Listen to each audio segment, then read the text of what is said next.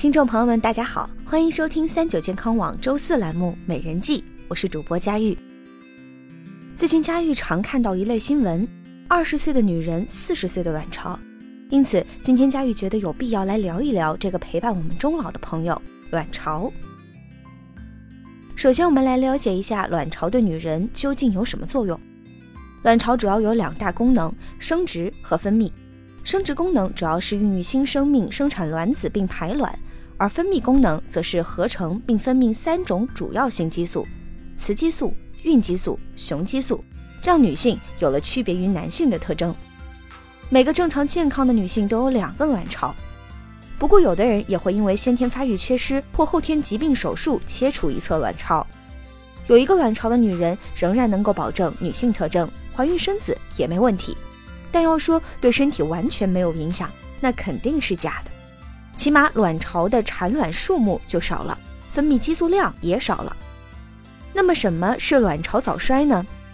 年龄小于四十岁又伴有月经失调，检测促卵泡成熟激素大于等于二十五 IU 一升，可以诊断为卵巢早衰。专家表示，如今许多女性大概提前了近十年出现卵巢萎缩，有的甚至二十多岁就发生了。卵巢早衰会对女性产生哪些影响呢？首先，女性卵巢早衰会出现潮热、盗汗、烦躁易怒、性冷淡等更年期症状，但主要的还是月经失调、月经周期后延、月经少甚至闭经。其次，卵巢功能衰退还会对全身九大系统所有器官有不良影响。除了女性最在乎、最困扰的不孕不育，卵巢早衰还会将女性罹患心血管疾病、骨质疏松症、老年痴呆等疾病的风险提高。所以呀，各位可别小看卵巢早衰。虽然它看着有点类似于提前发生绝经，但实际危害比正常的年龄绝经更严重。目前，卵巢早衰而不自知的现象非常普遍。大多数女性是因为月经长期紊乱，怀不上、不能生，才到医院做检查。一查才发现，原来卵巢已经早衰。为什么年纪轻轻卵巢就会早衰呢？专家表示，卵巢早衰的明确病因虽然还在探究当中，但根据目前研究发现，可能与下面的这些因素有关：遗传性因素、基因突变、做过放疗或化疗、卵巢手术、吸烟嗜酒、经常熬夜、患子宫内膜异位症、盆腔炎以及自身免疫性疾病等等。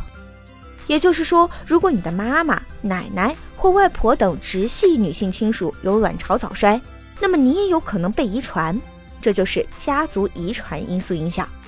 当孕妇乱吃药、滥用药，或者接触过环境中一些有毒有害物质，这同样可能造成胎儿的卵巢发育障碍。此外，如果你有以上这些因素，还经常熬夜、抽烟、喝酒、精神压力大，这种作死的生活方式可能会提前诱发卵巢早衰和加重卵巢早衰的程度。卵巢早衰影响这么大，有什么方法可以预防吗？预防卵巢早衰主要从改善生活方式着手。平日里我们要做到营养均衡，坚持每天喝牛奶，每周吃两次鱼肉、鸡蛋等等，补充优质蛋白。规律作息，保证充足的睡眠，尽量不要熬夜，晚上最好十一点之前入睡。改掉一边看手机刷朋友圈一边睡觉的坏习惯。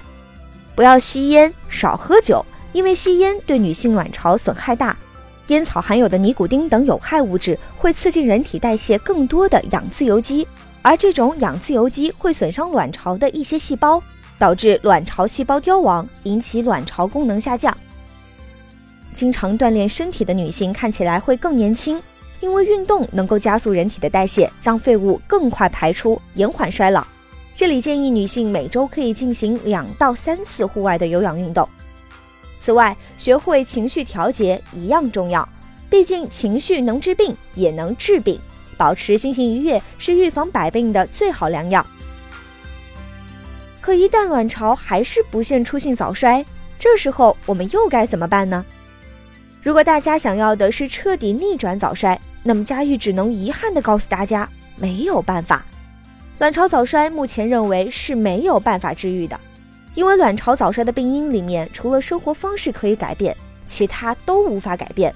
就算戒烟戒酒、早睡早起，也只是延缓衰退，不可能逆转原先的状态。不过，如果指的是延缓卵巢衰退的治疗，那还是有办法的。卵巢早衰的治疗不是针对病因治疗，而是对症治疗。雌性激素不足，我们可以做雌性激素补充治疗。由于病人年轻，所以比正常年纪绝经女性更需要补充雌激素，至少得使用到自然绝经年纪，也就是五十岁左右。后面还用不用，再由医生评估。不过，有的女性担心补雌激素会补出乳腺癌，这里面其实有很大的误解。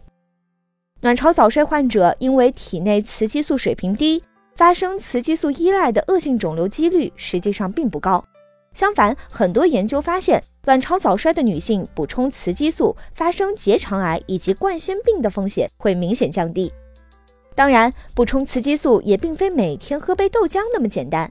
这里不否认喝豆浆有用，但如果要补充足够的雌激素，还需得一天喝几公斤以上才足够。所以。延缓卵巢早衰还得依靠药物来补充雌激素。其次，如果想生孩子，可以求助辅助生殖技术，有的通过促排卵就能够自然怀孕，而卵巢衰退太严重的则需要捐卵。卵巢早衰虽然可以进行事后补救，让衰退减缓，可毕竟伤害不可逆，所以相比事后治疗，事前防御才是关键。卵巢的一生就是女性一生的缩减版。这个说法一点儿也不为过，多一些了解卵巢的知识，好好善待这一位会陪伴我们一生的朋友吧。那么今天有关卵巢早衰的内容也差不多了。